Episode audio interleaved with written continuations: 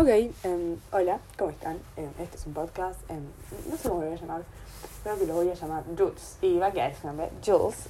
Después les voy a preguntar qué nombre le puse al podcast y qué imagen le voy a poner al podcast. Qué cosa rara, ¿no?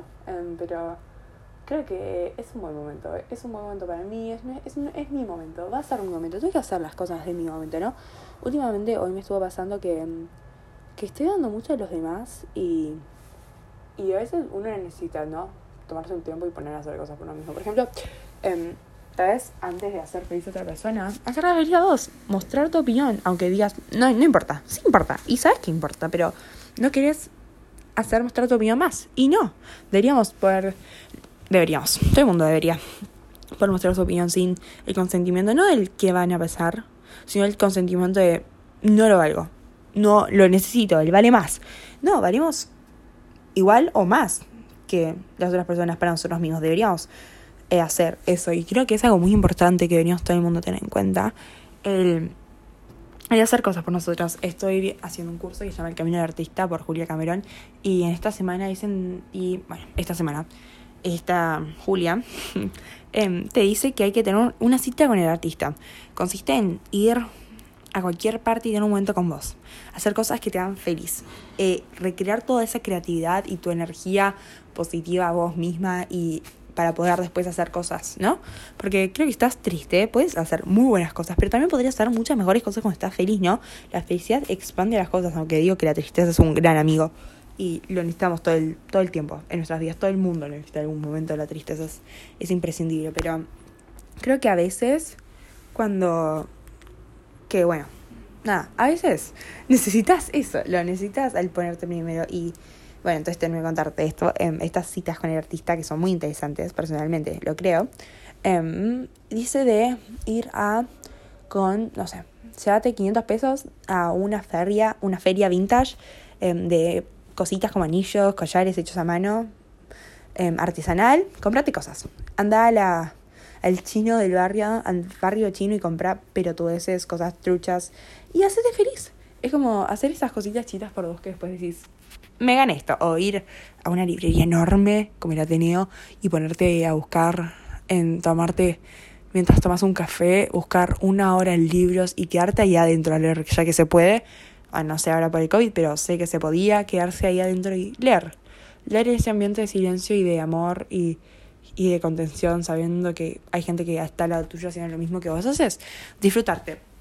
Em, y hacer esas cositas chiquitas. O, por ejemplo, em, lo que yo hice la última vez, em, me encanta salir a caminar sola y escuchar música y mientras tomar algo. Lo amo, lo disfruto un montón.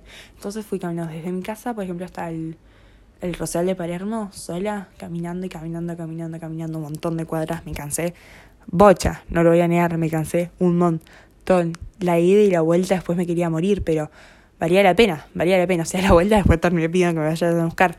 Por esa ida de caminar sola durante una hora mientras tomaba algo, cruzarme a gente, ver los diferentes aspectos de la gente, las rosas, cómo la gente se siente, me hacía sentir bien, me hacía sentir que, que lo necesitaba y me hizo feliz.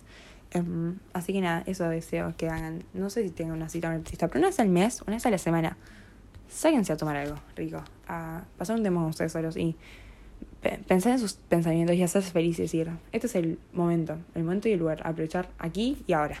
Es una muy buena frase. Aquí y ahora. Ahora. Em, lo que va a pasar en 30 minutos va a pasar en 30 minutos y lo que va a pasar en una hora va a pasar en una hora y lo que va a pasar en un mes va a pasar en un mes. Ahora, pensá.